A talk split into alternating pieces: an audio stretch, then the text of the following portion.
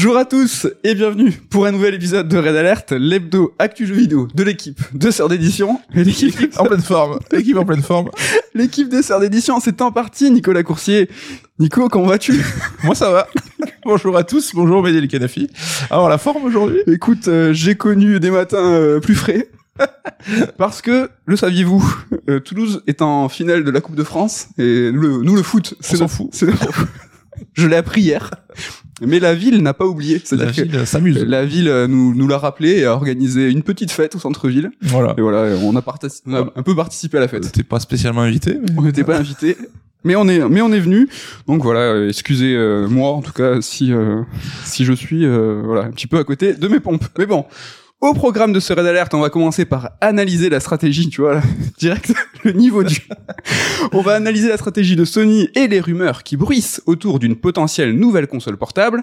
Puis dans la seconde partie de l'émission, on va se mettre un petit peu dans de bonnes dispositions pour la sortie la semaine prochaine, le 28 avril, de Star Wars Jedi Survivor en nous penchant sur le premier épisode Star Wars Jedi Fallen Order. Vous retrouverez bien entendu l'interlude top 3, mais avant c'est la rubrique retour sur retour sur un max de, un max de trucs. Mhm. Parce que il s'est passé des choses, on va se la jouer un petit peu Fireboulette.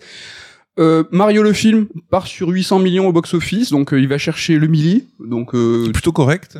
Est-ce que tu crois que ça va aller chercher le top 10 all-time ou euh, Alors, c'est loin ça le ira top 10 Peut-être chercher en tout cas les millions 1. C'est quelqu'un qui a fait 1 milliard euh, 100 millions. Ouais, il a fait peut-être là-dessus. Après, ouais, ouais, là, il va intégrer un club quand même. Bon, on a vu, euh, on a regardé, il y a quand même beaucoup de films aujourd'hui qui ont atteint le milliard. Je crois Ouais. qu'on a 50 films à peu près. il y en a beaucoup. ouais.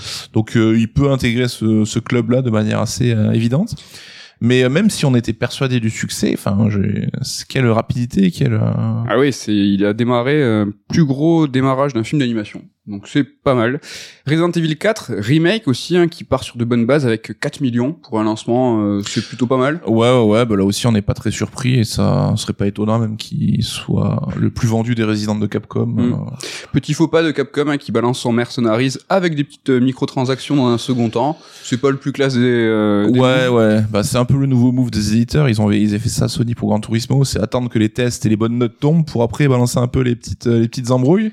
c'est voilà. Voilà, ça reste un truc qui est complètement optionnel et qui, enfin, tu te gâches pas du tout le jeu avec, donc euh, c'est pas très gênant, quoi. Mm.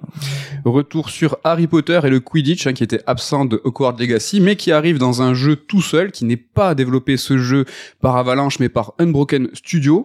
Faut-il y voir un lien de cause à effet? Je sais pas, mais le fait est que il n'y avait pas de Quidditch donc jouable dans Hogwarts Legacy, alors que tout était là pour. Euh, donc on s'est toujours demandé pourquoi. Et le fait d'en faire un jeu séparé, c'était peut-être une stratégie de base, ou alors peut-être qu'Avalanche a pas réussi à faire ce qu'il voulait faire. Mais bon. Retour sur Live Live qui arrive sur PS4, PS5 et PC, en sachant que Live Live est quand même une impulsion de Nintendo, hein, qui avait participé au développement, qui avait même impulsé le truc. Bon, euh, il y avait des précédents jeux qui étaient euh, Octopath Traveler premier était sorti aussi sur PC. Donc voilà, il arrive après moins d'un an. Donc Nico, c'est un euh, Nico, Nintendo. J'ai fait un amalgame entre Nico et Nintendo. Ça me fait plaisir. Ça marche. Ça- ça, ça me fait plaisir. a marché. Donc Nintendo s'est octroyé voilà moins d'un an de- de- d'exclus. Voilà, ça arrive sur PS4, PC, Ben, PS5. jouez-y. Jouez-y, nous on est revenu euh, plusieurs fois euh, dessus. Tout ça pour dire qu'on a fait un retour sur Fire Bullet parce que le vrai retour sur c'était sur le top 3, euh, l'interlude top 3 de la semaine dernière dans lequel on a utilisé le mot badé et ça, ça vous a fait réagir. Ah là, ça a été, euh, alors, pas la polémique, mais le La polémique. vrai débat d'idées. Chacun y allait de sa variation régionale, en fait. Donc, on, ça confirme bien que le mot a plein plein de sens partout. Alors, on nous a évidemment parlé du badé, être triste, Triste, mais là, hein. on sait que c'est un anglicisme. Nous aussi, on emploie celui-là. Nous quand aussi. tu- T'es en bad, quoi. Voilà, Mais c'est rigolo parce qu'effectivement, c'est toujours les trucs un peu, un peu cons comme ça qui font réagir les gens. c'est ça le vrai retour sur.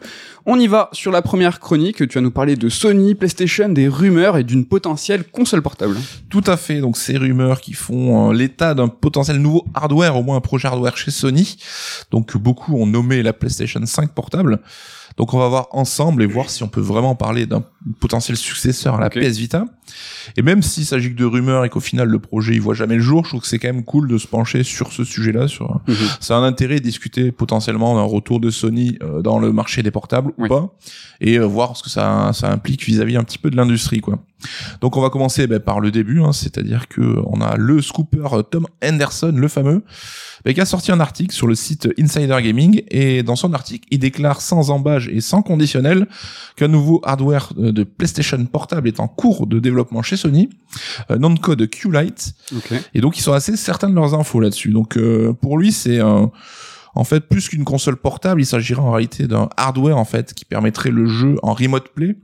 Donc à savoir du streaming de ton jeu en fait de ta PS5 euh, sur cette machine là. Donc pensez un peu à la Wii U en fait où tu avais ta mablette et donc c'était ta console qui envoyait à la mablette le signal du jeu. C'est carrément la Wii U. Donc on parle pas d'une console portable autonome, c'est-à-dire que tu avec des jeux dédiés, un port euh, cartouche ou que sais-je, Mhm. que tu peux amener partout et jouer. Donc c'est vraiment il te faut impérativement une PS5 et une connexion internet haut débit pour pouvoir jouer. En gros, ce QLED, ça serait presque une sorte d'écran déporté quoi. Donc ça serait même euh, le scooper évoque euh, la forme d'une DualSense en fait qui serait sur les côtés quoi. Donc avec retour haptique et gâchette adaptative et au milieu un écran LCD tactile de 8 pouces. Donc vraiment c'est l'écran et bam tu colles deux euh, deux DualSense, enfin deux moitiés de DualSense. Ok. Donc l'LCD 8 pouces, euh, c'est un peu plus grand que celui de la Switch OLED qui est de 7 pouces. Donc Hmm. on est encore sur un écran un petit peu plus grand. Et tout ça pour permettre du jeu en 1080p 60 fps. Donc sur ces premières rumeurs euh, avérées ou pas, mais on pourra quand même regretter le manque d'un écran OLED. Là ils ont privilégié le, le LED, le LCD plutôt que de l'OLED. Hmm. La Switch OLED justement, elle a été passée là-dessus. C'est bizarre ça, je trouve quand même. Voilà. Donc après peut-être que le terme un peu économie, ça sera la clé de ce projet. On va on va y revenir dessus Ah, tout à l'heure. Donc attention là de ce que je veux dire, c'est des méga pincettes hein, parce que euh, Tom Anderson il dit la sortie de ce hardware serait prévue avant celle de la PS5 Pro qui est prévue elle pour la fin d'année 2024 Ok. et après la PS5 avec le lecteur de disque amovible. Donc à savoir deux machines qui n'ont évidemment pas été confirmées en vrai, qu'on sait pas si elles existent. Ah oui, donc euh, il y a beaucoup Donc de tu ces rumeurs voilà où t'aurais une PS5 en fait plus qu'un seul modèle de PS5 et t'auras un lecteur de disque amovible que t'achèterais à part, ce qui d'un point de vue industriel se comprend parce que ça permet de la production facilitée. Et donc euh, avec cette fameuse PS5 Pro qui elle arriverait ben, dans un an et demi à peu près quoi. Ce qui serait cohérent là aussi avec le cycle qu'on a connu sur la génération précédente quoi. Donc au-delà de- du côté incertain du projet, je l'ai dit, on constate quand même que bah, il est plus que temps aujourd'hui pour Sony de prendre la parole quand même et de communiquer autour de son futur, ne serait-ce que bah, ses projets potentiels nouveau hardware, on vient d'en parler, mais aussi ses projets de jeux first party, parce qu'à l'heure actuelle, on sait uniquement, on connaît uniquement l'existence du Spider-Man 2 et de Wolverine en interne chez Sony. Donc Mhm. euh, il serait temps de faire quelque chose, parce que il paraît que même en interne, hein, Sony parle vraiment d'une sorte de phase 2 pour sa machine. Donc ça rejoignait ce qu'on disait il y a quelques semaines sur ce nouveau lancement un peu de la PS5, qu'on a ressenti en début d'année, Oui. avec nouvelle campagne de com et tout, tout simplement parce que les machines étaient disponibles. Et quand on voit ben, les chiffres de vente de PlayStation 5 depuis le début de l'année, ben, t'as un vrai, une vraie dynamique en fait qui leur a un petit peu manqué dans ces premières années, quoi.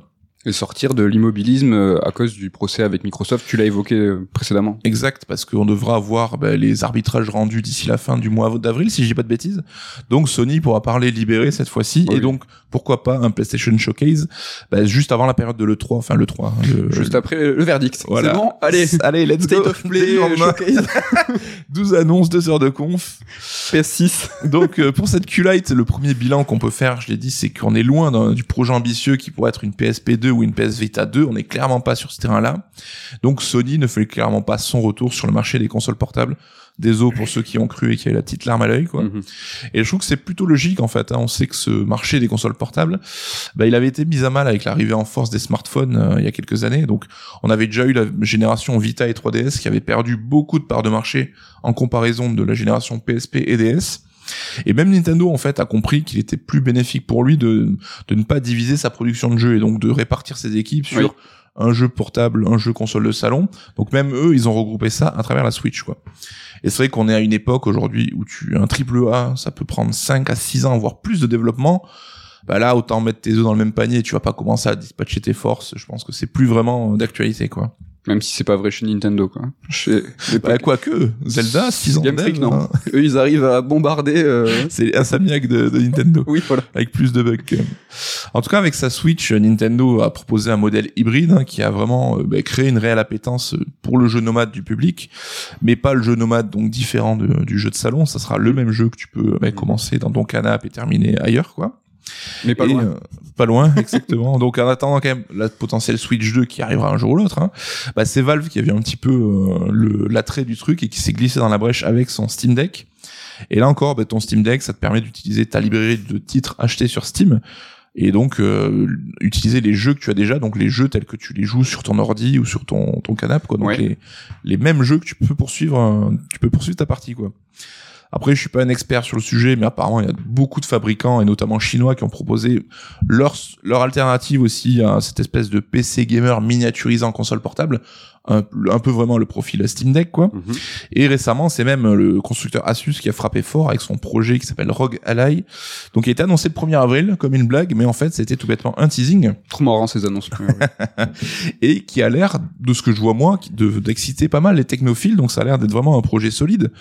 Euh, grosso modo, c'est une alternative à Steam Deck qui serait plus puissant que le. Steam Deck, plus ergonomique et surtout qui tourne sous Windows. Donc, ça implique que tu peux utiliser le Game Pass, tu peux utiliser ton abonnement GeForce Now.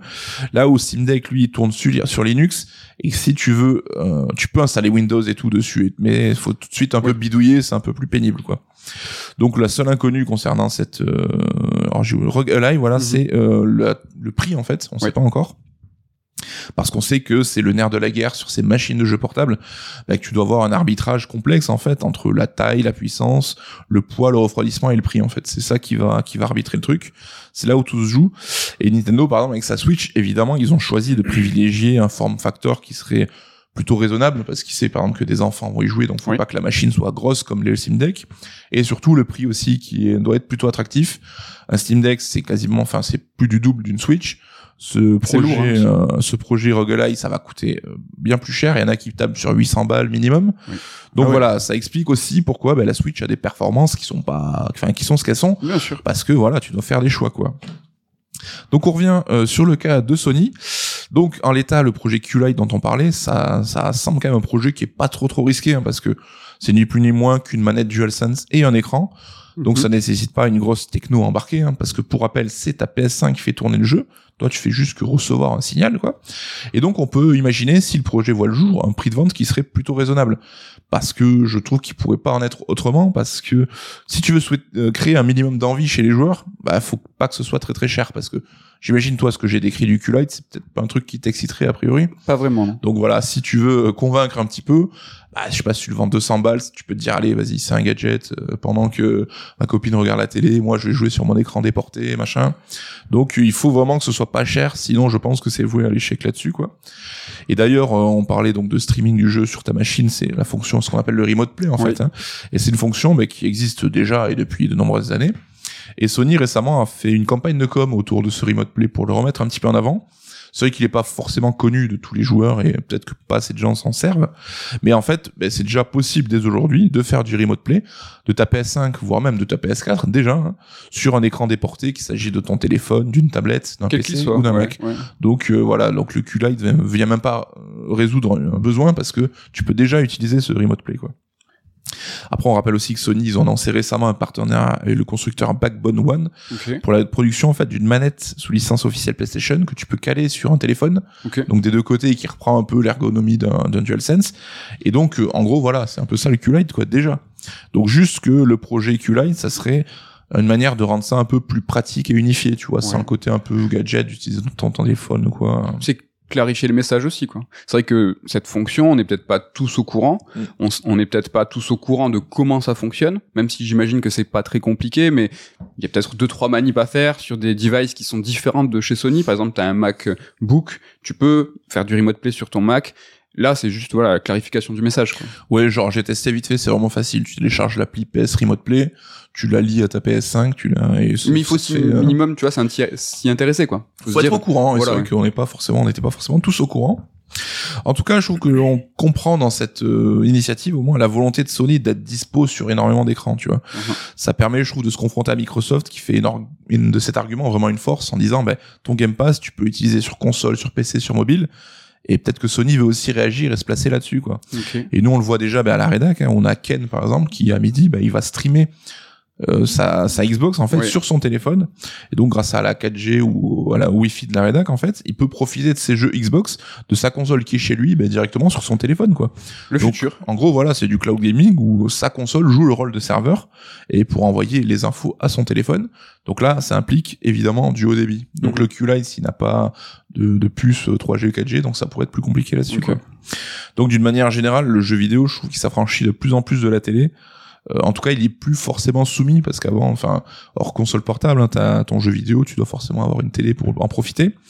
Aujourd'hui, on se rend compte qu'avec l'émergence et le succès du jeu mobile et aussi l'évolution technologique de nos téléphones, bah en fait, c'est nos usages qui ont, qui ont évolué, quoi. Mhm. Donc, on en parlait la semaine dernière, si tu te rappelles, sur quand on parlait d'Everywhere, c'est que nos téléphones aujourd'hui, c'est devenu un carrefour en fait de technologie Ouais. qui sert même plus forcément à téléphoner. Et moi, je serais pas surpris, que tu vois, que la jeune génération, à choisir, privilégierait plutôt de s'acheter un smartphone plutôt qu'une télé. Ouais, Parce que ça serait, euh, c'est la priorité, quoi. Et donc, c'est pas étonnant que Sony veuille aussi se montrer sur ce genre de, de device, quoi. Mhm. Donc, est-ce que la Q-Lite, ça pourrait être un sorte de test, tu vois, pour jauger l'adhésion du public à ce type de produit? Et pourquoi pas envisager après d'autres modèles, hein, peut-être pour le cloud gaming, parce qu'on sait aussi que le cloud gaming, c'est un enjeu pour Sony. En tout cas, ça me paraît être un peu le sens de l'histoire d'aller sur ce genre de projet, tout ça, quoi. En tout ce qui concerne la question, est-ce que Sony aurait intérêt à revenir sur le créneau des machines portables? Bah, on se rend compte qu'après l'échec de la Vita, euh, la question d'une portable dédiée, ça a été un conflit en interne. Alors je sais pas si tu te rappelles, mais entre Andrew House, président de PlayStation, et Jim Ryan, l'actuel, il y a eu une présidence assez éphémère de John Codera, qui restait un an et demi, je crois, en poste. Et lui, après Andrew House, il avait un discours différent en voyant le succès de la Switch, en disant qu'il serait pas contre forcément d'avoir un device portable et tout. Mhm. Et on voit que bah, sa vision a pas forcément plus en interne parce que tu restes pas un an et demi juste président, euh, tu pars pas de toi-même en fait. Donc euh, c'est peut-être aussi un des arguments qui a fait qu'il a été très vite remplacé par Jim Ryan et qui lui avait certainement une autre vision pour la marque quoi. Ok. Donc on peut imaginer voilà que ça a été un, un point crucial dans ce basculement de, de présidence. Quoi. En tout cas, une chose est certaine, c'est qu'actuellement, bah, Sony il multiplie les projets hardware. On a la DualSense Edge, la DualSense un peu pro, Mhm. donc qui est sorti récemment. Oui. On a le PSVR aussi qui est arrivé en début d'année.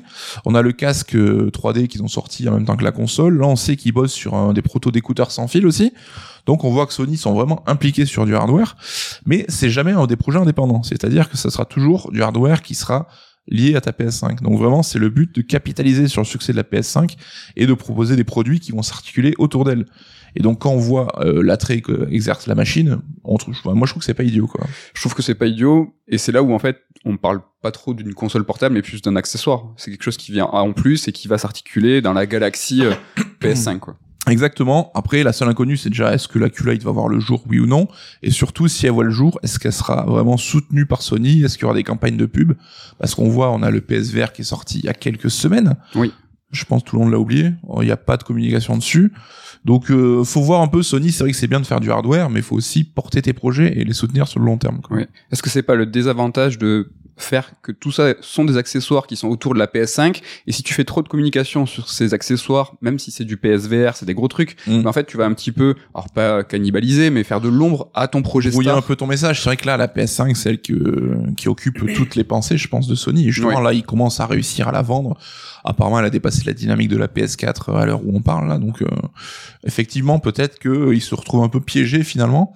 Et ils ont les échéances de ces projets hardware qui arrivent, alors que la PS5 explose et peut-être que voilà, la priorité est plus à vendre des machines. ouais C'est de toute façon un prérequis pour euh, avoir ces accessoires. Donc, euh, ça m'a fait penser euh, le descriptif euh, de ces projets en tout cas qu'il faut vachement regarder l'histoire tu vois et que euh, Nintendo les enseignements de la Game Boy bah, ils les ont repris pour la Switch l'autonomie le prix qui est bas et tout ce que tu as dit avec le fait qu'il faut que l'écran soit euh, pas, pas forcément OLED pour avoir un prix d'entrée de gamme c'est logique, tu vois, il faut vraiment euh, garder les enseignements euh, du passé et Nintendo ont toujours été les leaders euh, sur ce secteur. Et si tu me permets une petite analogie euh, Formule 1.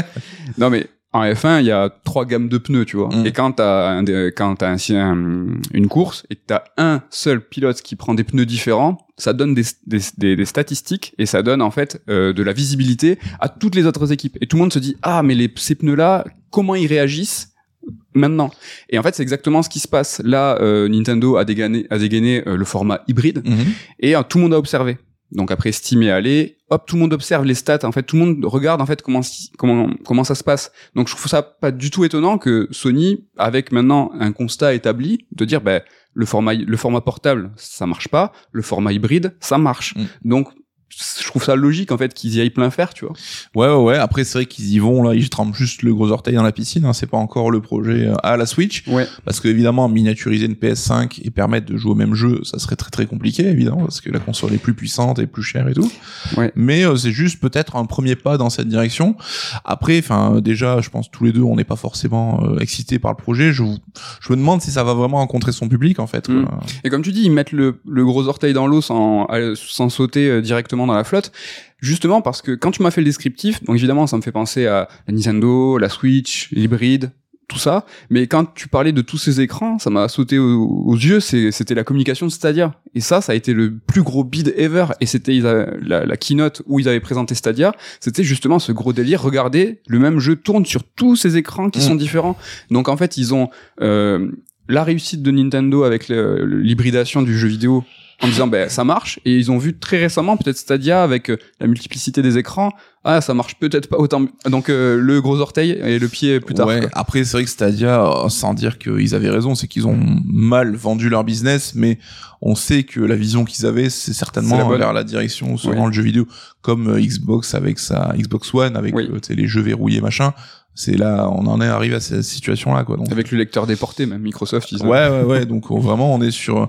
Mais c'est vrai que euh, Microsoft et Sony bah, proposent cette euh, multiplicité d'écrans, Mhm. mais c'est pas forcément peut-être ce qu'ils mettent le plus en avant, comme tu dis, peut-être par crainte d'évoquer Stadia. Ouais. Mais c'est une euh, feature qu'ils font, quoi, tu vois. Et un peu en scred, un peu comme le cloud gaming aussi. Tu te dis pas, ça y est, maintenant je suis le roi du cloud gaming et c'est plus que ça notre stratégie. C'est hop, tu proposes ce service en plus. Ce- Ceux qui l'utilisent, bah, peut-être qu'ils sont, euh, ils sont minoritaires, mais peut-être que eux ils apprécient.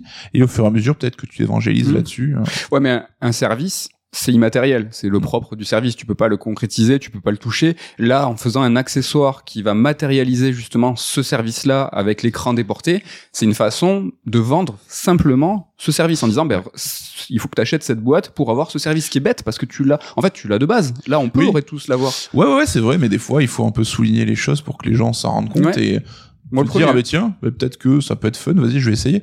Par contre, quand tu auras des boîtes euh, Q-Lite en magasin et que les gens, les vendeurs, en ont expliqué, alors, il vous faut une PS5, il vous faut la connexion Internet, vous pouvez pas jouer euh, la- en vacances parce que c'est pas une console portable, ça va peut-être pas être évident Ouais. à voir. Après, ce qu'ils, peut-être qu'ils vendront que sur leur shop, comme ils font avec le Je VR pense. aussi. Je Mais là, pense. ça montre, je trouve, un espèce de repli sur soi un peu chelou aussi. de Ouais, mais de la Sony, quoi. distribution, on l'a vu avec la PSP Go, qui était une machine uniquement des maths, n'a pas euh, été appréciée des distributeurs et des magasins parce qu'il y avait rien à vendre hormis la machine et, la ma- et, et les magasins ne se font pas d'argent sur les machines. Donc là, euh, quel intérêt de vendre la Q-Lite euh, C'est vrai. Tu peux vendre ok une Q-Lite, une PS5, mais ni l'un ni l'autre te fait gagner quand t'es un distributeur. Donc Mm. euh, moi, le côté euh, vente en direct sur leur shop euh, ne m'étonnerait euh, pas du tout, du tout. Bah écoute, merci pour cette chronique, hein, pour ces rumeurs et pour ben voilà le- ce futur de Sony, euh, la direction à prendre. Il est l'heure de l'interlude de top 3. On va se poser un petit peu avec un intitulé cette semaine qui va s'intéresser au top 3 des jeux dans le jeu. Un top 3 qui nous a été proposé par Tuto, qu'on remercie, hein, euh, super top 3, euh, les jeux dans le jeu. Et déjà on a fait un déçu, c'est-à-dire que euh, en a parlé un petit peu euh, voilà entre nous et Ken il était dégoûté. C'est-à-dire qu'il fait ah, vous avez saboté euh, vous avez saboté Stop qui avait du potentiel. Donc lui il pensait plus que c'était les mini-jeux dans le jeu. Ouais, mais après, qu'est-ce qu'un mini-jeu? Pour moi, c'est un, un, un truc qui détourne, enfin, qui a un gameplay différent du jeu Ouais. de base, qui n'est pas obligatoire. Parce que c'est vrai que t'as des mini-jeux, tu vois, par exemple, dans Bioshock, les, les jeux des, euh, Oui. pour rétablir, euh, ouvrir des portes et tout. C'est un mini-jeu, mais qui est obligatoire pour progresser dans le scénario. Donc, est-ce que c'est vraiment, Ah, est-ce qu'il non. rentre vraiment dans stop? Toi c'est le côté un petit peu euh, justement euh, Secondaire. Secondaire. euh, ouais. eh ben écoute, go euh, pour ton top 3 quel est-il? Ouais. Alors, j'ai un peu, euh, sans dire tricher, évidemment, mais Ah ouais. je Non, suis pas forcément le plus grand adepte des mini-jeux dans les jeux, ou des Parce jeux dans le jeu. parce que tu t'arrêtes pas toi. Justement, tu vas tout droit euh, vers la fin du je n'ai pas le temps. Donc du coup, euh, j'ai j'ai privilégié des approches peut-être un peu originales. Ouais, vas-y. Donc mon numéro 3, c'est Okami, Ok. l'écran de chargement de Okami. Oh Si tu te rappelles, donc où tu avais euh, des petites apparitions d'empreintes, et si tu suivais le bon tempo, pack, tu pouvais débloquer un petit croc euh, pour avoir dans ton dans ton dans tes items. Ah. Et donc bah, ça permet de passer le temps et de s'amuser. Donc c'est pas du tout obligatoire. Il faut savoir que Ken connaît nos top 3 avant euh, l'enregistrement de l'émission et je comprends sa déception, tu vois. C'est que on, a- on avait tellement le choix. Par exemple, Ken qui est fan des Yakuza où il y a un million de mini-jeux et toi tu lui sors le. Mais j'expliquerai avec mes mentions pourquoi j'ai choisi ce genre de truc un peu bizarre. Ok. Bah moi j'avais une mention. Est-ce que je me permets de le balancer maintenant? Euh, Bah, Parce que bah, c'était Galaxian, un mini-jeu qui, qui apparaissait pendant le chargement de Ridge Racer. Mais en fait le premier chargement, le Mm. chargement initial du jeu. Et en fait à l'époque on n'était pas du tout habitué au chargement hein, avec les CD tout ça. euh, nous on était sur cartouche. hein. Et en fait on avait ce petit jeu de shoot et ça m'a ultra marqué. Tu t'en rappelles euh Ouais, ouais, ouais. Mais euh, Namco ont beaucoup fait ça avec Tekken aussi, Oui, notamment. et tout, exactement. Ils avaient les vieux, les vieux jeux de shoot à eux. Donc mon top 3, moi, c'est Shenmue 3. Donc Shenmue, euh, voilà, grand euh, adepte des mini-jeux, il y en a de partout. Euh, Le Fenwick dans Shenmue 1, Mm. euh, merveilleux. Mais je dis Shenmue 3 parce que on va dire que c'est un, c'est un jeu qui est dans le jeu de mini-jeux. Tu vois, il y a la, la en fait, euh, dans le premier village de, de Shenmue 3, c'est une kermesse, c'est-à-dire Mm. que le village entier est articulé autour des mini-jeux. On a l'impression que l'économie entière de ce village est basée euh, sur cette kermesse. et en fait, il y a plein plein de mini-jeux. Et voilà, c'était pour citer Shenmue dans sa dans sa globalité, quoi. Ouais, donc le petit village isolé en Chine où les mecs ils attendent, ils vivent du tourisme en fait. quoi. Ouais, alors qu'il est censé avoir trois pelés qui passent, mais non, tu peux faire des, des petites courses, des petits jeux. Donc euh, voilà, voilà, Shenmue 3. Mon numéro 2, c'est It Takes Two. Alors déjà, parce Ah. que j'aime bien rappeler que c'est un jeu qui est vraiment génial, donc en jeu à deux, et donc à chaque fois t'as des variations de gameplay et tout, mais en plus de ça, tu as des mini-jeux aussi qu'il faut débusquer parce qu'ils sont pas toujours, ils sont toujours un petit peu cachés. Et là, à chaque fois, ça se transforme en petits jeux compétitifs. Et c'est des petits jeux très simples, mais je crois qu'il y en a plus d'une vingtaine. Et voilà, tu peux, voilà, des fois, ben, genre t'appuies pour tirer une corde d'un côté, ben, celui qui gagne, euh, il a un point. Enfin, c'est des trucs vraiment qui viennent rajouter encore Hyper une fun. couche à ce jeu qui en a déjà des millions de couches. Donc voilà, jouer à It Takes Two et c'est gavé de mini-jeux trop cool. Carrément. Ouais, euh, très très bon euh, top 2. Mon top 2, c'est Final Fantasy VIII et son triple triade, euh, donc son jeu de cartes euh, qui est euh, culte. Alors des jeux de cartes, un mini-jeu, euh, il y a le Gwent évidemment de Witcher 3, mais bon, je suis pas du tout un, un Witcherien. Euh, J'aurais pu citer le Tetramaster de Mm. Final Fantasy 9, mais euh, je l'aime pas. Les vrais savent qu'il est moins bien. Le Tetramaster, ouais, je suis, sauf euh, voilà, le, la musique du Tetramaster est vraiment géniale.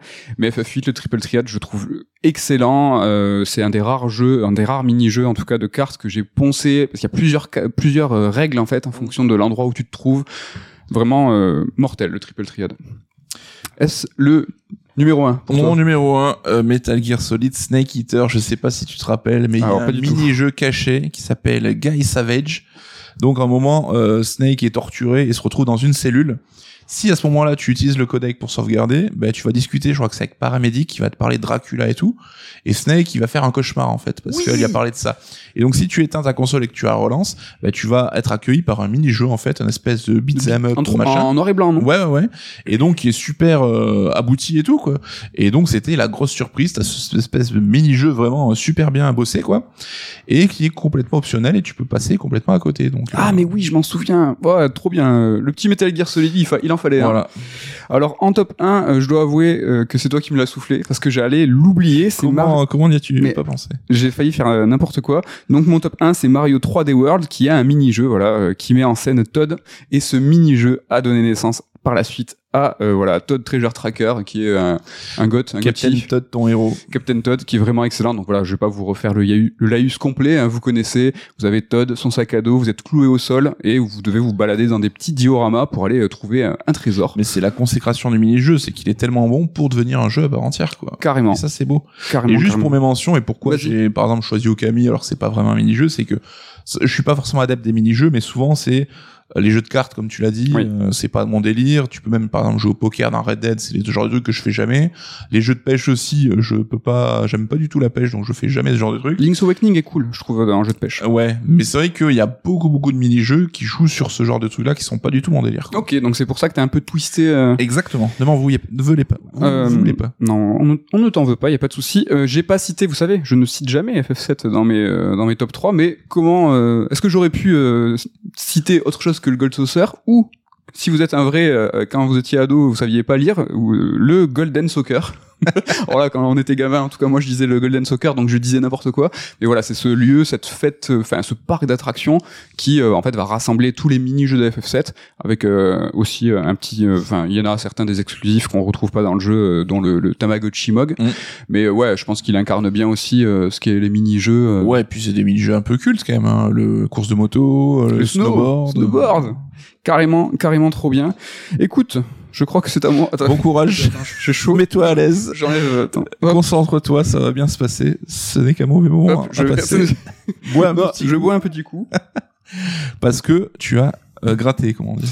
Ben, écoute, c'est un jeu que j'apprécie beaucoup et finalement j'ai été euh, emporté par l'inspiration et euh, j'ai euh, deux trois choses à te raconter. J'espère que ça sera euh, intéressant. Donc petite chronique sans blague, j'ai écrit petite chronique alors que pas du tout. Alors disons, J'étais naïf au début, tu sais j'étais complètement naïf. Donc chronique sur Fallen Order pour qu'on puisse se mettre à jour avant la sortie du second épisode de la série Star Wars Jedi, hein, une série dans la série qui, euh, bah, vu le succès du premier volet, est sûrement vouée à se poursuivre encore longtemps, car le premier jeu, euh, Fallen Order, donc, bah, il a très bien fonctionné. Electronic Arts a communiqué sur un score de plus de 10 millions de copies vendues, mais l'éditeur a aussi parlé de 20 millions de joueurs. Alors, en sachant que le jeu est disponible sur les plateformes Game Pass et PlayStation Plus, et qu'il a reçu une mise à jour next-gen PS5 et Series gratuite, Mhm. bah, forcément, ça a augmenté un petit peu le nombre de joueurs. On est donc sur 10 millions de ventes, mais 20 millions de joueurs. Attention, nuance. Qu'est-ce que t'en penses, toi, Nico, de cette nuance, justement, les ventes, les joueurs? Ça- On sait plus où donner de la tête. Ouais, bon, ils utilisent évidemment le côté joueur parce que c'est toujours un chiffre plus important et parce que quand t'as des jeux sur Game Pass, enfin, le- les vendus c'est vraiment quand tu encaisses de l'argent et un jeu, les joueurs c'est même genre un mec qui va créer un profil sur Exactement. un jeu déjà possédé par un autre joueur, ben ça compte comme un joueur en plus. Et c'est vrai que les éditeurs aujourd'hui, il va falloir s'y habituer, ont de plus en plus tendance à parler en termes de joueurs qu'en termes de vente. Quoi. Et là, à la rédac, on en discutait, justement, on essayait d'imaginer euh, ce qu'allait donner euh, Redfall, hein, le prochain euh, jeu de Arcane. Arcade. Arcane Studio, ça va être long. ça va être compliqué de, de Arkane et on se demandait même est-ce que voilà Microsoft va communiquer sur le nombre de téléchargements sur le nombre de joueurs? C'est hyper enfin vraiment Ouais, ça va être sera le nombre de joueurs, le nombre d'heures de jeu, le nombre de kills, enfin les nomenclatures tout sauf les ventes ou les, les DL. parce que des ventes ils en font plus donc à un moment c'est un petit peu compliqué aussi après le succès de Fallen Order Electronic Arts a naturellement hein, ouvert le chéquier pour une suite hein, mais le succès de Fallen Order il n'était pas garanti non plus Euh, surtout vu la position du jeu à l'époque un jeu solo sans multi sans battle pass sans microtransactions Euh, les jeux solo Star Wars hein, ils ont connu une certaine forme de malédiction on va dire hein. on a bien eu deux euh, jeux qui s'appelaient les First Unleashed mais le projet Ragtag, on s'en souvient de Amy Henning et Visceral Game. Visceral, c'est le développeur de Dead Space. Il a été annulé. Le projet 1313 annulé. Le remake de Cotter actuellement, bon, il est pas annulé, mais bon, c'est la galère. hein. Pas Ils, ont, ils ont pris un stop de Disney, changement de studio, reboot du remake. Ça veut rien dire, mais vous avez compris. Ils ont ils ont re- euh, redémarré le, le- le développement. C'est la galère. Et en parallèle de tout ça, un petit peu dans le passé, il y avait Battlefront 2 qui a fait polémique à cause de son économie à base de lootbox. Putain, c'est vrai, oui. Du coup, la licence, elle s'est fait malmener par Electronic Arts à tel point que l'éditeur va perdre l'exploitation de la marque après 8 ans d'exclusivité en faveur d'Ubisoft et Quantic Dream qui, eux aussi, vont développer à présent des jeux dans l'univers Star Wars. Nico, tu trouves ça cool qu'on sorte de cette euh, exclusivité autour d'Electronic Arts et que Quantic Dream et Ubisoft, qu'on aime bien, va développer des, des jeux Bah, bah Star ouais, parce que ça apportera des nouvelles visions, des nouvelles idées. Et pour le coup, enfin, si EA avait fait que du bon boulot, je pense qu'on on, s'en serait pas, enfin, on s'en serait un peu ému. Mais là, pour le coup, ça paraît plutôt être une bonne nouvelle. Il y a cette légende même qui circule que Bob Iger, donc le Oui. big boss de Disney, aurait passé un coup de fil à EA en pleine polémique euh, Battlefront Oui. 2, parce que ça correspondait à la date de sortie de l'épisode 8, en disant, mais t'arrêtes tout de suite tes conneries, t'es en train de me pourrir mon lancement de film. Pas la Et bonne donc, image. En gros, voilà, il leur aurait mis un petit taquet dans la gueule et puis tu comprends après qu'ils aient voulu ouvrir un petit peu le prisme euh, des développeurs éditeurs qui peuvent être impliqués quoi. Donc Electronic Arts perd l'exclusivité, ça ne veut pas dire qu'Electronic Arts ne va plus développer Oui. de jeux Star Wars. Ouais. Donc euh, bah, en l'occurrence, là il y a Jedi euh, Survivor qui sort. Mais bon, dans cette déblaque, dans cette débâcle, pardon, il reste un rayon de soleil et ce rayon de soleil, c'est Fallen Order qui fait rare, sera vendu sur l'argument, c'est un jeu solo sans microtransactions. Alors après l'époque hein, du tout multijoueur vers les années 2010 où Assassin's Creed avec Brotherhood avait fait du multijoueur, BioShock 2, des jeux solo euh, faisaient du, du multijoueur. Après l'époque du tout en ligne et microtransactions, où là je pense Battlefront 2 incarne bien un petit peu ce truc, bah, Electronic Arts a vu que les jeux solo, bah, ça se vendait, Last of Us le premier, God of War 3, bah, ce qui les a motivés à greenlighter un jeu comme Fallen Order, avec justement cette envie de dire non non non, pas de microtransactions, c'est du jeu solo narratif, vous allez kiffer. Nico, qu'est-ce que t'en penses de ce, cette prise de position d'Electronic Arts? Est-ce que c'est des suiveurs en sachant que faut revenir un petit peu dans le temps, en 2007-2008, ils avaient tenté avec Mirror's Edge, avec mm. Dead Space, de faire du jeu solo. Ils n'avaient pas réussi, donc bah, ils ont ils ont pivoté, comme on dit. Ouais, bon, c'est des pragmatiques et c'est la façon polie de dire qu'ils suivent là où est l'argent, surtout. Ouais. Effectivement, bah, quand ils voient des modes lucratifs, ils vont les deux pieds en avant, quoi. Mhm. Et c'est vrai qu'on avait ce passage où pour nous les jeux IA c'était devenu des trucs qu'on considérait même plus parce que c'était que du du multi, que des des trucs en ligne, euh, microtransactions et compagnie qui nous intéressaient pas du tout. Effectivement, voilà, ils ont euh, vu ce projet solo bah, qui marche maintenant, bah, mais ils relancent les projets solo. Le Dead Space remake, à mon avis, si on y a droit, c'est parce que Fallen Order a bien marché. Est-ce que c'est lié aussi au crédit? Je sais pas si tu en parlais de Respawn, qui a quand même fait du super taf avec euh, Apex Legends. Mhm. Et en gros, c'est bon. Tu sais, j'imagine qu'il y a des tractations en interne, en mode bon, Apex, on vous fait gagner de la thune et tout, on a envie de faire ce projet solo. Tu vois, un peu euh, marchandé, quoi. Ok, mais c'est quoi? On va en parler de Respawn. Justement, Fallen Order a été développé par Respawn et ce studio, il a été fondé par Jason West et Vince Zampella. Des noms qui doivent vous dire quelque chose, hein, parce que c'est un petit peu des légendes. C'est les fondateurs du studio Infinity Ward, le studio à l'origine de Call of Duty. Ce qui est, euh, ce qui est pas mal. Sur le CV, euh, pas mal, on va dire. Le studio s'appelle d'ailleurs, je sais pas si vous le savez, Respawn, parce qu'en fait, ils ont Respawn, eux, ils sont réapparus dans le game après leur départ d'Activision. Et Fallen Order, il a été développé dans le cadre du label qui s'appelle EA Partners. En fait, c'est un développement qui a été fait en tant qu'indépendant, mais soutenu par Electronic Arts. Et avant ça, Respawn a été à l'origine de Titanfall, un FPS avec des, gros mechas, et sa suite, Titanfall 2. L'entente entre Respawn et Electronic Arts à l'époque se passe bien. Le premier se fait racheter par le second en 2017 pour 300 millions, ce qui n'est absolument rien du tout et 2017, c'est pas si loin. Donc euh, tu vois un petit peu l'inflation, ça n'a plus aucun sens. Ouais, mais c'est un profil à la Insomniac, c'est que tu rachètes plus euh, des devs et des capacités. Comme il n'y a pas d'IP, c'est c'est ça qui coûte. Il y avait Titanfall, c'était vraiment pas grand chose. Ouais, voilà, c'est pas l'IP la plus lucrative. Et donc en plus du virement de 300 millions, hein, Electronic Electronic Arts est venu avec une demande très spécifique pour Respawn, faire un jeu Star Wars, ce qui tombait plutôt bien car le studio avait récemment débauché Stig Asmussen, le directeur créatif de God of War 3, pour créer un nouveau jeu en TPS. En fait, ils en avaient marre du faire du FPS, ils voulaient un jeu à la troisième personne, et donc ils sont allés prendre quelqu'un chez Sony, chez Santa Monica Studio, ce qui est pas con, je trouve. Oui, puis God of War, il a quand même une belle réputation, quoi. Oui, c'est pas, c'est pas pire, on va dire. Et ce Stig Asmussen, hein, c'est toujours le directeur du second épisode de Star Wars Jedi, le Survivor, mm. avant d'avoir euh, était directeur sur euh, God of War 3, il était directeur artistique sur God of War 2 et il était déjà un petit peu en coulisses sur God of War 1. Il a pas un CV énorme, mais il a tapé juste euh, à chaque fois. Donc faire un jeu Star Wars, c'est pas rien. Euh, T'as une pression monstre du public, des fans, mais aussi de Disney. Et la supervision pour faire Fallen Order, elle a été énorme. Surtout en sachant qu'à cette époque, Disney, donc qui détient les droits de Star Wars, ils en avaient marre d'Electronic Arts, donc ils étaient vraiment sur leur dos, hein, tu l'as évoqué tout à l'heure, euh, avec des coups de fil un petit peu inopinés. Et ça sera pas simple en fait pour Respawn, parce qu'ils avaient pour ambition pour Fallen Order de faire une histoire assez limpide qui va pas rentrer en opposition avec l'univers étendu. En sachant que l'univers étendu de Star Wars a été rebooté le 25 avril 2014, c'est précis. Donc deux ans eh à quelle heure? Je sais pas ça. Deux ans avant le début du développement de Fallen Order, en 2016. Donc c'était pas du tout le moment de faire n'importe quoi avec la, avec la licence.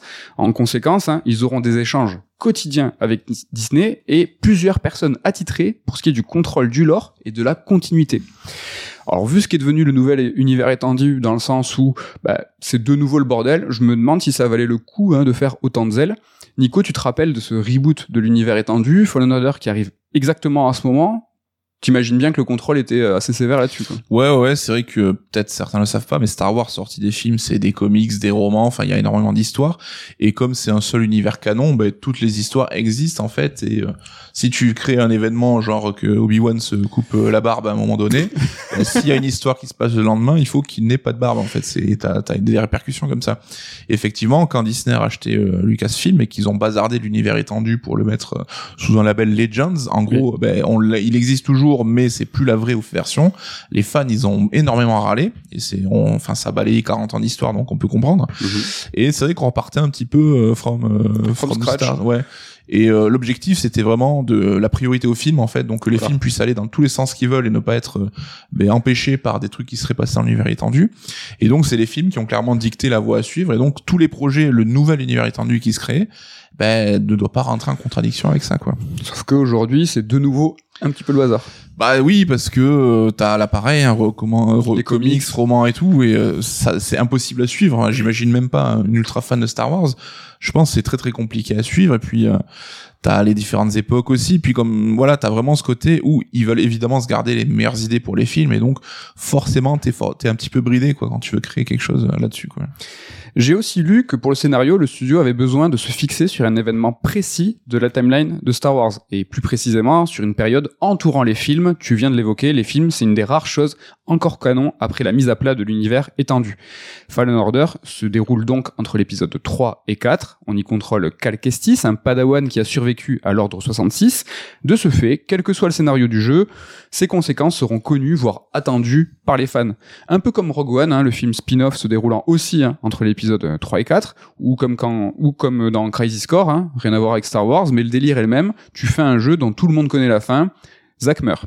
Ou pas. Donc euh, ça, on.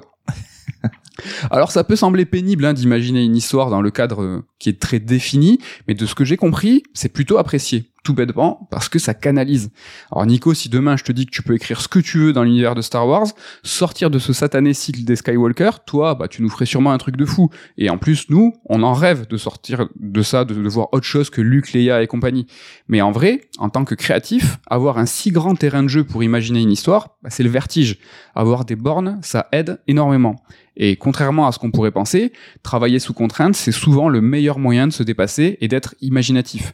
Alors forcément, quand je dis ça, je pense à Kojima, parce qu'il a jamais été aussi bon, lui, que quand il était sous contrainte. Mm. Nico, euh, les Peace Walker, tout ça, les... là où il avait des- un petit peu des grosses contraintes, il était fort. Quoi. Bah, c'est vrai qu'on a tous un souvenir un peu euh, compliqué de MGS4. Où il était libre de Là tout. où voilà, c'était la nouvelle machine, il pouvait faire un peu ce qu'il voulait et qui est un petit peu parti dans tous les sens.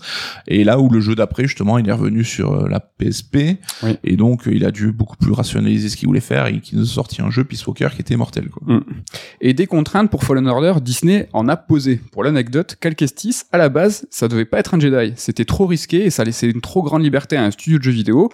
Et les Jedi, il faut savoir que c'est le truc le plus sacré pour Disney, et surtout Baby Yoda hein, récemment. Et donc, initialement, le héros devait être un chasseur de primes ou un contrebandier, mais qui utilisait la force. Donc ça allait dans le sens de Star Wars 8. Star Wars 8. Star Wars 8. Respawn a dû se battre hein, vraiment pour convaincre Disney de les laisser utiliser un Jedi, et le directeur euh, créatif, Stig Asmussen, donc, il a même menacé de partir et de quitter le, dév- le développement. Alors le bluff a, a fonctionné, bon c'était risqué, Bah, au-delà du côté prestigieux d'incarner un Jedi, c'est que Jedi, c'est sabre laser et en termes de gameplay, bah, ça change un petit peu tout, quoi. C'est vrai. Et est-ce que tu trouves pas ça dommage que ce pont avec Star Wars 8 n'a pas pu être fait? Parce que bah, justement dans la trilogie Star Wars, euh, la, la, la post-logie, bah, chaque film est un petit peu indépendant, il raconte chacun quelque chose de très précis alors qu'ils se contredisent après. Là, on avait des bribes de liens un petit peu logiques. Je trouve ça presque dommage.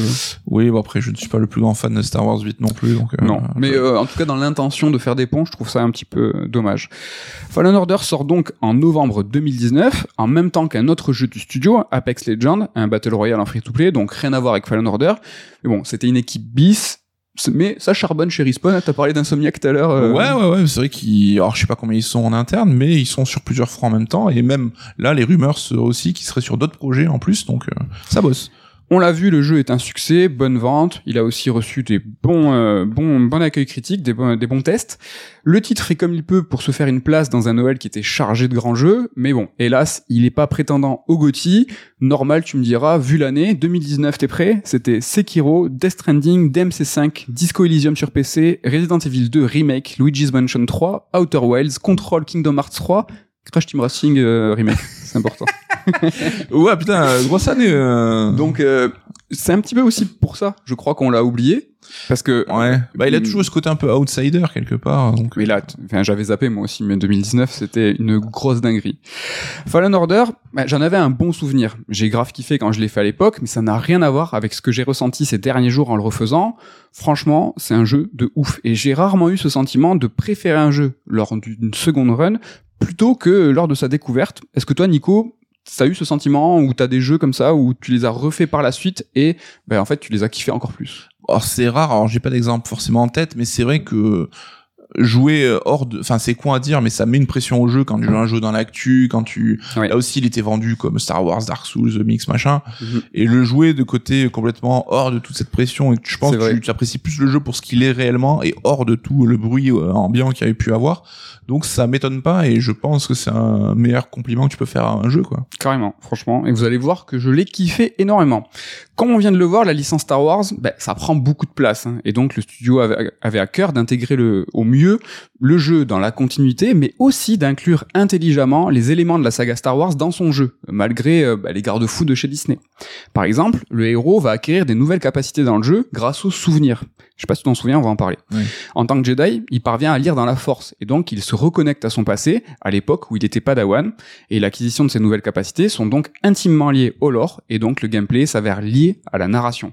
C'est une super idée qui sort un petit peu du postulat classique du Metroid, par exemple, où Samus elle perd ses pouvoirs au début du jeu, et puis tu vas les retrouver petit à petit au fil de l'aventure. Et même si concrètement la situation est la même dans Fallen Order que dans Metroid, on a perdu nos pouvoirs et on va les regagner petit à petit. Mais l'intégration intelligente et respectueuse de l'univers de Star Wars fait la différence. Ça reste du maquillage, mais c'est bien fait. Tu t'en rappelles de ça? Oui, alors moi je suis moins un fan que toi. Je trouve ça un peu ridicule euh, parce qu'il n'y a pas de raison, il a pas d'amnésie ou quoi que ce soit quoi. Il s'est coupé à la force. Ah. Ouais, mais là tu dis ah putain, j'avais oublié que je savais faire des ça des petites galipettes là. Ah, je me rappelle. Mais par exemple, voilà, euh, moi je trouve intéressant bah, l'intégration dans l'univers, c'est comme en plus ces euh, phases où tu te rappelles tes capacités intègrent aussi ces phases de tutoriel. Donc Oui. tu as, ils ont réussi à intégrer tout ça dans une logique, dans une cohérence. Moi je trouve intéressante. Ouais, et puis Cal Kestis, il a vraiment ce statut où c'est pas un Jedi parce qu'il a été interrompu pendant sa formation, donc il est mi Padawan, mi Jedi. Il n'est pas Jedi encore. Ouais. En 2023, là, actuellement, donner un compagnon à son héros pour créer du discours, pour créer de la vie, c'est quelque chose de plutôt classique. On l'a vu avec God of War, The Plague Tale, Forspoken. Mais en 2019, bah, c'était quelque chose qui était un petit peu moins commun et c'était plutôt bien fait avec Fallen Order avec le petit robot BD1. Un robot qui, bah, comme tous les robots hein, dans Star Wars, est trop mignon. Et donc, Cal Kestis va discuter avec lui, et comme BD1 ne parle pas notre langue, bah, il va pas y avoir de dialogue, donc c'est pas trop relou. Mais ça justifie le fait que le héros s'exprime, il ne parle pas tout seul, hein, comme Aloy dans Horizon ou Lara dans Tomb Raider, le résultat est le même, mais ça crédibilise le jeu et son univers, ça reste du maquillage, mais c'est bien fait. Là, je suis plus euh, d'accord avec toi. C'est vrai qu'on, les gens se moquent maintenant ce qu'on appelle un peu la marmonation d'un Witcher 3, t'as qui va se parler à lui-même comme un petit vieux, quoi. Mais euh, c'est vrai que cette mode, tu dis du deuxième compagnon, tu dis qu'elle c'est maintenant classique, et je- j'ai même l'impression qu'on arrive au moment où on s'en lasse un peu et qu'il va falloir faire autre chose en fait, quoi. Alors, on commence à le constater, le côté malin du jeu est vraiment remarquable et on sent que ce sont des vétérans de l'industrie qui sont aux manettes. Par exemple, hein, toujours grâce au petit robot BD1, Fallen Order va jouer la carte diégétique. C'est-à-dire qu'il va inclure dans la logique du jeu un maximum d'éléments normalement propres au jeu vidéo. Du genre, bah, la carte de la planète où on se trouve. C'est justement BD1 qui va l'afficher en hologramme façon euh, Dead Space. Mais c'est aussi BD1 qui va nous servir de tyrolienne. C'est aussi BD1 qui va nous redonner de la vie. Donc BD1, Ah c'est oui. un peu la caution diégétique. Tu te lâches les petites seringues de vie. Tac, tu te la euh, jettes. ouais.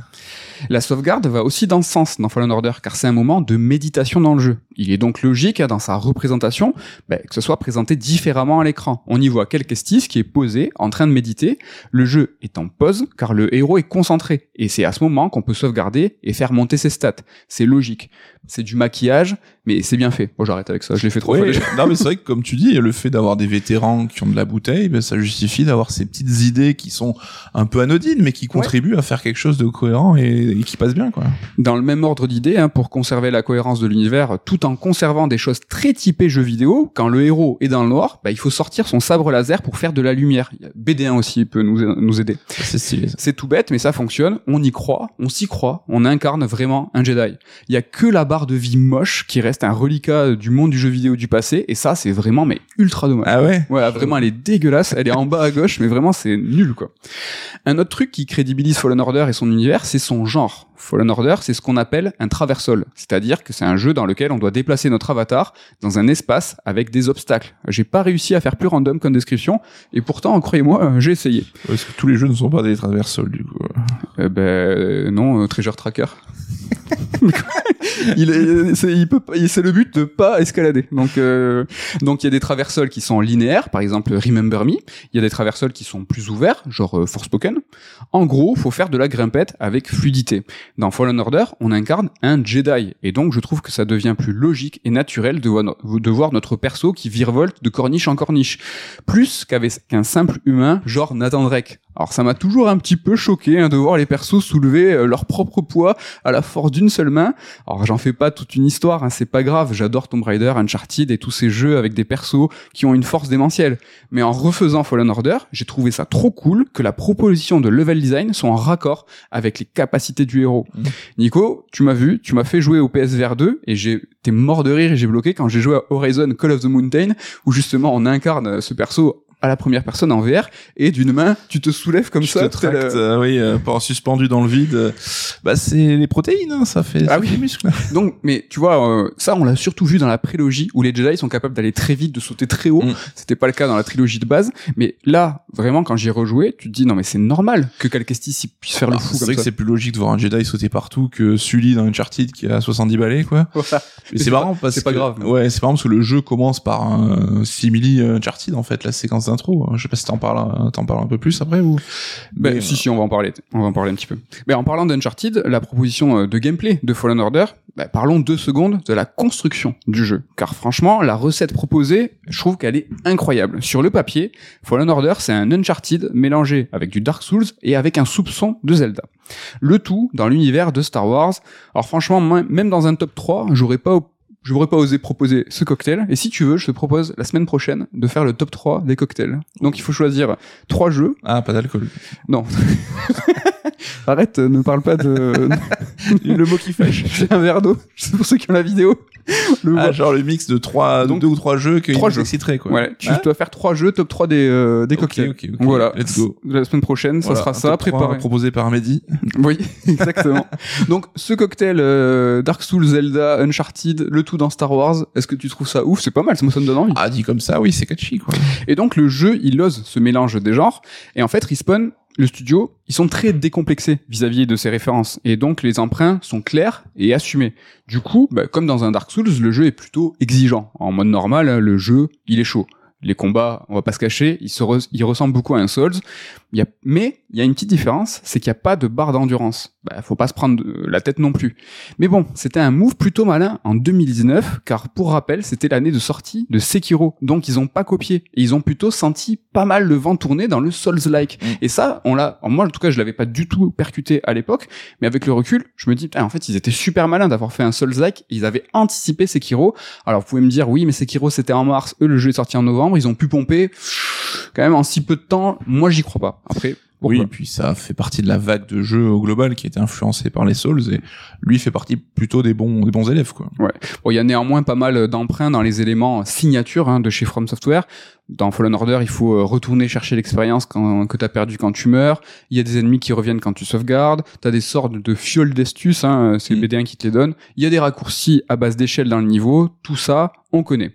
Respawn copie, mais ne s'en cache pas. Mais ils prennent pas tout. Il y a certains trucs un petit peu prise de tête, bah, ils en veulent pas. Le mapping des boutons, euh, il n'est pas copié sur les Souls, hein, on va pas frapper avec les gâchettes. Et par exemple, un autre truc, quand tu tombes dans un trou, bah, c'est pas une vraie mort. Tu repopes juste avant, à l'ancienne, avec un peu, un peu moins de vie. Comme je disais, c'est une approche décomplexée des inspirations. En fait, Respawn, ils ont opéré des choix radicaux, mais dans la repompe, quoi. Oui, et puis quand tu bosses sur un jeu Star Wars, euh, tu vises quand même un public plus large peut-être que ce que les Souls visaient à l'époque. C'est vrai, c'est vrai. Même si Elden Ring est venu un peu euh, briser les, Ah, les ouais. certitudes là-dessus. Et même si le jeu aligne les références en termes de gameplay, bah, la manière dont ils sont amalgamés, je trouve que c'est très très original. En fait, le pacing du jeu est vraiment particulier. Le pacing, c'est pour dire rythme en faisant le malin, mais ça prend en compte l'enchaînement des séquences de gameplay. Le pacing, c'est l'art de bien articuler les différents moments de jeu, les séquences posées, les phases de jeu plus intenses et celles où on pose carrément la manette. Et dans Fallen Order, le pacing, il est très singulier et hyper intéressant. Pour vous donner une idée, 3-4 fois dans le jeu, on a des scènes de ouf, des climax de tension très importants, des séquences clairement inspirées par Uncharted, c'est ce que tu voulais évoquer tout à l'heure. D'ailleurs, celle qui ouvre le jeu, c'est une lettre d'amour à Uncharted 2. Hein. Les deux se déroulent dans un train avec une mise en scène très cinématographique et très impressionnante. Et après ce pic d'adrénaline, bah, le jeu il va revenir à un rythme plus calme, avec de l'exploration, des énigmes à la Tomb Raider même. Et toujours dans ce rapport décomplexé, Fallen Order, bah, il n'oublie pas qu'il est un jeu vidéo. Et donc, il a pas peur de proposer des séquences très jeux vidéo, avec des puzzles à base de boules à faire rouler, des leviers activés. C'est du Tomb Raider pur jus. C'est vrai, ouais, qu'on est très dans le côté euh, 101 jeux vidéo. Voilà.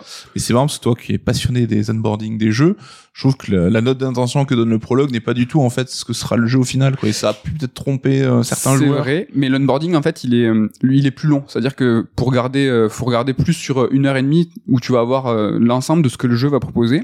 Donc, tu as des phases très Tomb Raider, très jeux vidéo, le tout ponctué de quelques ennemis un petit peu difficiles, mais pas abusé en termes de nombre. Hein, c'est pas du beat'em up.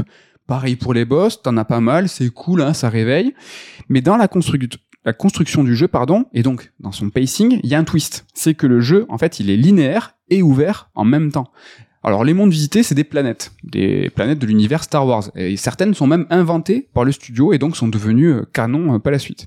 Alors ces planètes, c'est les niveaux, ils sont ouverts, mais c'est pas la taille d'une planète. Hein. On peut, faut pas déconner non plus. Mais tu peux quand même les visiter. Tu trouves pas mal de petits secrets qui sont bien bien planqués, mais l'exploration, elle, elle s'avère linéaire dans le sens où il y a un chemin aller et un chemin retour dans chaque planète. Quand l'objectif est atteint sur cette euh, sur ta map, il faudra toujours revenir au vaisseau à pied. Il n'y a pas de téléporteur. Un moment qui peut sembler pénible là quand je le dis et Nico, je pense à toi, ça typique tu où toi tu râles, tu fais mais attends mais d'où je rentre à pied? Mais c'est un moment de de calme en fait où tu qui te permet de fouiller à nouveau la planète avec une capacité en plus. Souvent euh, tu vas pouvoir revisiter du coup avec ton truc un petit peu comme Zelda. Et si tu trouves la comparaison un petit peu cavalière avec Zelda, sachez qu'il y a des choupetteurs dans Fallen Order. Oui, comme dans Ocarina of Time. C'est vrai, c'est vrai. Mais euh, c'est vrai que j'avais trouvé ça en fait plutôt malin parce que tu fais jamais le retour euh, stricto sensu, le, chemin de l'allée, Ouais, tu vas débloquer des raccourci. raccourcis et tout.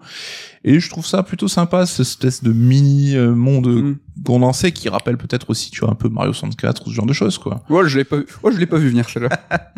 Alors le rythme du jeu, il est varié. Ça aussi, hein, du, entre du très dynamique et du très calme, il existe du coup une espèce d'arythmie dans l'aventure et une arythmie qui est, je trouve, assez intéressante et assez unique. Et ce qu'on vient de voir, tu as parlé tout à l'heure de unboarding, je trouve que ça va un peu plus loin, c'est un cycle de jeu complet sur une planète. Disons que c'est une macro boucle de gameplay. Et ce qu'il faut regarder, c'est que cette macro boucle, elle va se répéter de planète en planète. Le truc, c'est que cette boucle, on peut l'interrompre en quittant la planète au beau milieu de son exploration et aller en visiter une autre. Et ça, je trouve que c'est quand même trop cool. J'ai l'impression qu'on a eu un aperçu de ce que pourrait donner un Uncharted plus ouvert, mais en conservant l'ADN de jeu grand spectacle et scripté. Alors c'est contradictoire, mais c'est ce qui est passionnant. Un peu comme dans la séquence de Madagascar de Uncharted 4, Mm. ou ce qui a été proposé avec le spin-off The Lost Legacy, mais Fallen Order, c'est à l'échelle d'un jeu entier. Mais euh, j'ai plus le jeu en tête, ça fait un moment que j'ai pas rejoué, mais est-ce que ça a vraiment un intérêt? Parce que si tu veux visiter une autre planète qui sera impliquée dans le scénar, tu pourras pas la visiter comme si, enfin comme euh, le moment où c'est voulu Non. par le jeu, quoi. Et en plus, tu peux pas faire vraiment ce que tu veux. T'as souvent deux planètes au choix, et en fait, tu peux Ouais, quitter. plus voilà celle-là ou celle-là, quoi. Mais tu, tu peux le faire. ok. Tu peux le faire.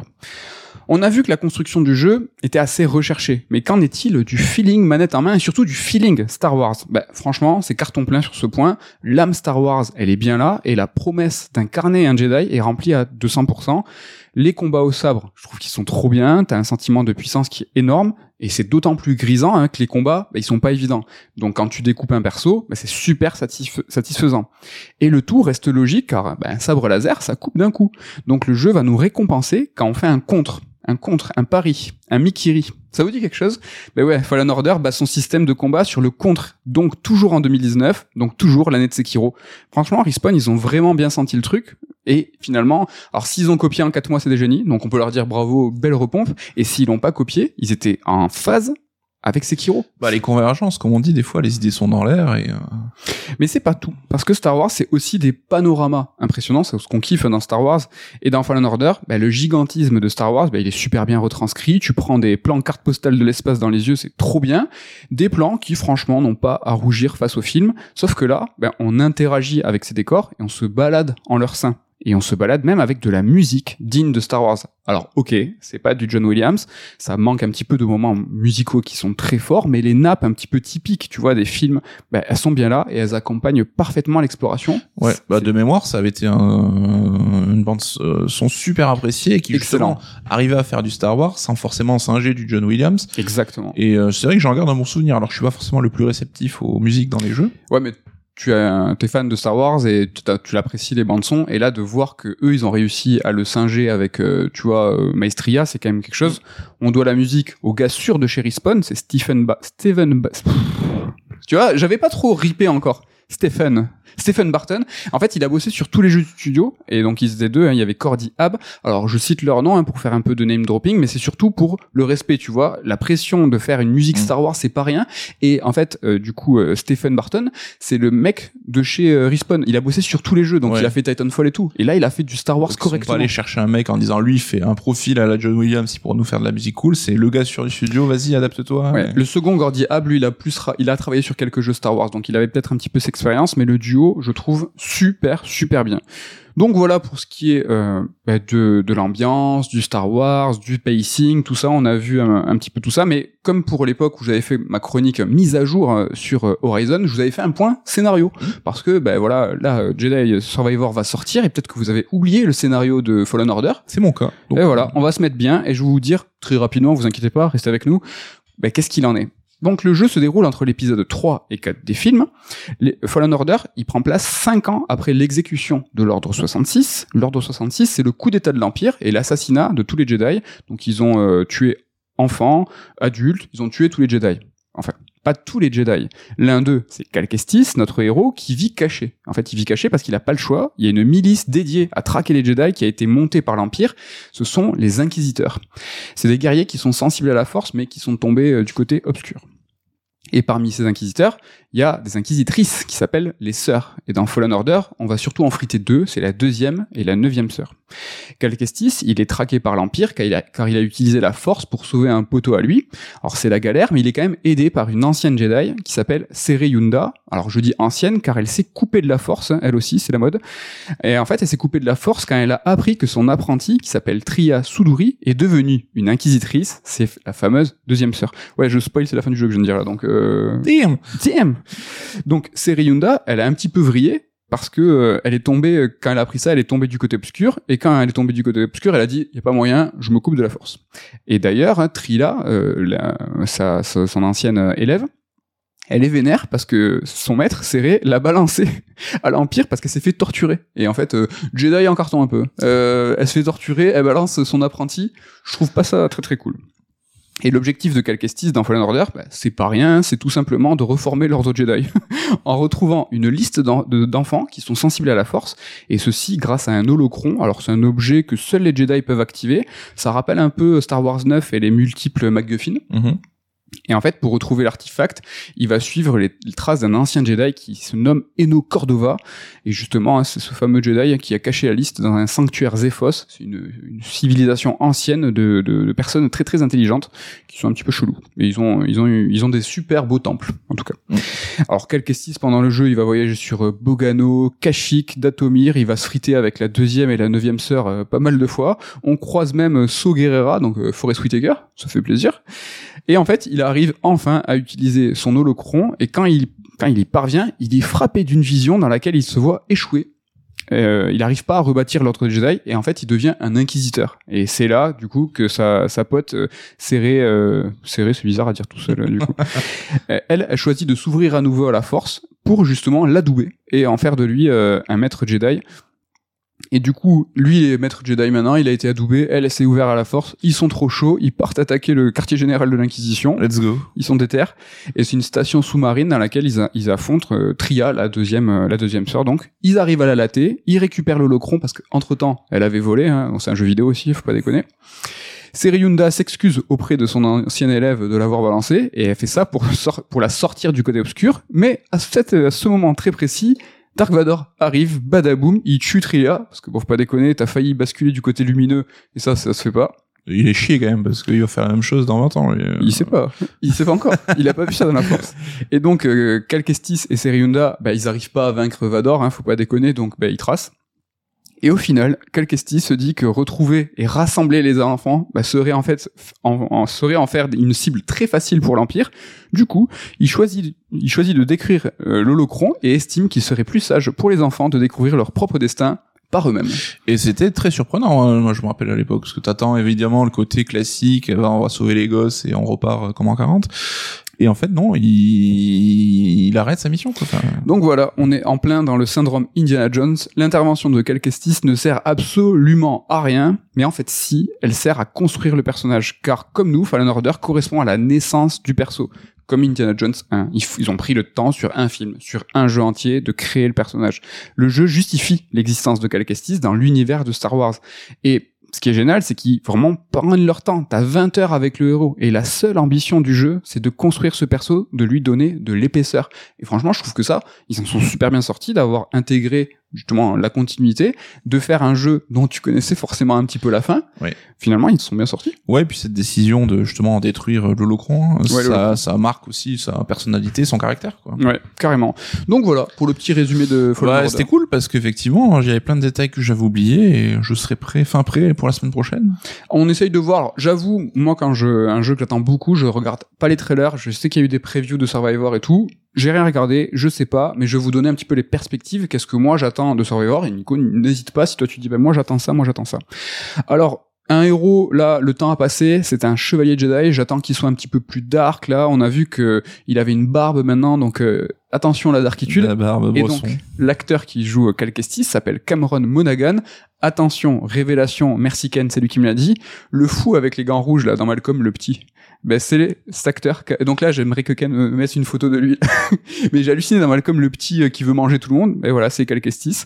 Donc voilà. Est-ce que tu attends aussi qu'il soit un petit peu plus dark ou pas spécialement? C'est un Jedi maintenant. Oui, alors c'est vrai qu'il avait ce côté peut-être un poil un- lisse un peu dans le premier épisode et ils l'ont entendu parce qu'effectivement ils ont retravaillé un peu son look. Alors, il avait toujours ses ponchos un peu lame, là apparemment il a plus de poncho. Donc, des choses en plus, j'en demande pas euh, beaucoup. J'aimerais des quêtes annexes, avec vraiment un, un peu de consistance dans les quêtes annexes, des récompenses plus cool que des ponchos, parce que c'est vrai qu'on avait beaucoup de ponchos et de couleurs de ponchos. Ouais, c'est comme tu dis, c'était la seule récompense que tu gagnais quand tu farfouillais, que tu trouvais des trésors ou quoi. Et c'est tout pour les choses en plus. En fait, j'aimerais qu'ils fassent les choses mieux. Par exemple, le ressenti du pouvoir de la force, tout ce qui est les pouvoirs. J'aimerais qu'ils soient un petit peu plus grisants. C'était bien sur le sabre, mais sur la force, je pense qu'on peut Mm. faire mieux. Les animations, je trouve qu'elles étaient pas ouf dans le premier, elles Ouais. restent pas ouf. Moi j'ai des soucis, les persos, j'ai l'impression qu'il a le haut de son corps et le bas du corps complètement désynchronisé, ou tu sais, genre il a le bassin qui part d'un côté alors qu'il regarde de l'autre. Bon, de ce que j'ai vu, ça a l'air d'être le même délire. Ouais. Et c'est vrai que quand il court, je trouve qu'il a une posture un peu chelou. Bon, c'est pas grave. Mais ça, c'est, euh, alors c'est ou l'effet siphon filter de Gabriel, c'est ça. ou euh, ce qu'on qu'il appelle les- l'effet ragdoll, l'effet euh, poupée un petit peu. Et j'aimerais qu'il y ait un côté diégétique encore plus poussé, c'est-à-dire que là vraiment je trouve que tout est super bien intégré, mais c'est quoi cette barre de vie là? Enfin trouver quelque chose. Bon voilà, s'il y a une barre de vie, euh, vous le savez, moi je le sais pas encore et je serais dégoûté. Mais j'aimerais qu'il conserve pas mal de choses. J'aimerais que l'aspect énigme du coup, le versant très jeu vidéo et décomplexé, j'aimerais qu'il reste. J'y crois pas trop. Je pense qu'il va sauter parce que ça va pas dans le sens de l'histoire. Les AAA tendent de plus en plus vers la cinématographie sans coupure de gameplay franche, donc j'y crois pas. Je pense que Ouais, mais justement, ce jeu se plaçait un peu en opposition là-dessus. Et- Franchement, j'espère. Enfin, ça serait dommage si le premier jeu a marché de te couper de l'un des composants qui était cool, quoi. J'aimerais qu'il fasse la même longueur, c'est-à-dire que si vous allez tout droit, il fait 15 heures. Là, quand je l'ai refait, je l'ai refait vraiment en, en, en chopant tous les secrets, je suis à plus de 20 heures. Moi, ça me va parfait. J'aimerais qu'il garde le même nombre de planètes. Pas, pas besoin d'en faire plus.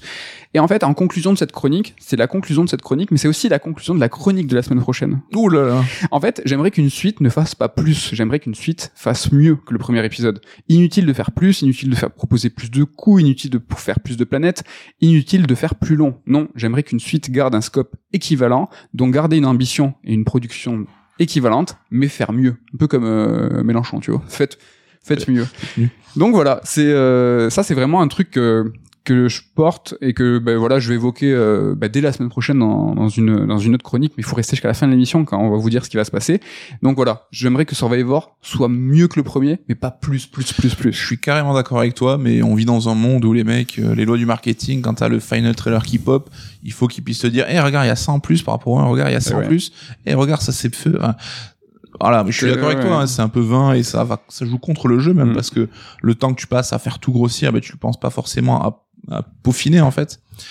Mais ouais, ouais, ouais. On en parlera que- du coup, euh, du coup la semaine prochaine. Est-ce que t'es chaud pour Survivor du coup là? Ben carrément, c'est vrai que on parlait en fait de le faire à l'époque. Je l'avais peut-être, j'avais apprécié le jeu, hein, mais peut-être pas à sa juste valeur et autant que j'aurais dû, parce que t'avais cette surcouche. euh, On se méfiait un peu d'Electronic Arts Oui. avec les jeux Star Wars.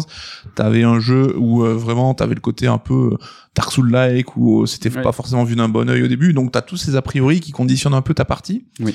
Mais euh, ça m'a grave rappelé des bons souvenirs et c'est vrai que j'ai très envie de- Donc voilà, le jeu sort le 28, la semaine prochaine. Euh, nous, on en parlera dans Red Alert bah, la semaine d'après, euh, je pense, parce qu'on n'a pas pu y jouer euh, en avance, pas pour ce titre.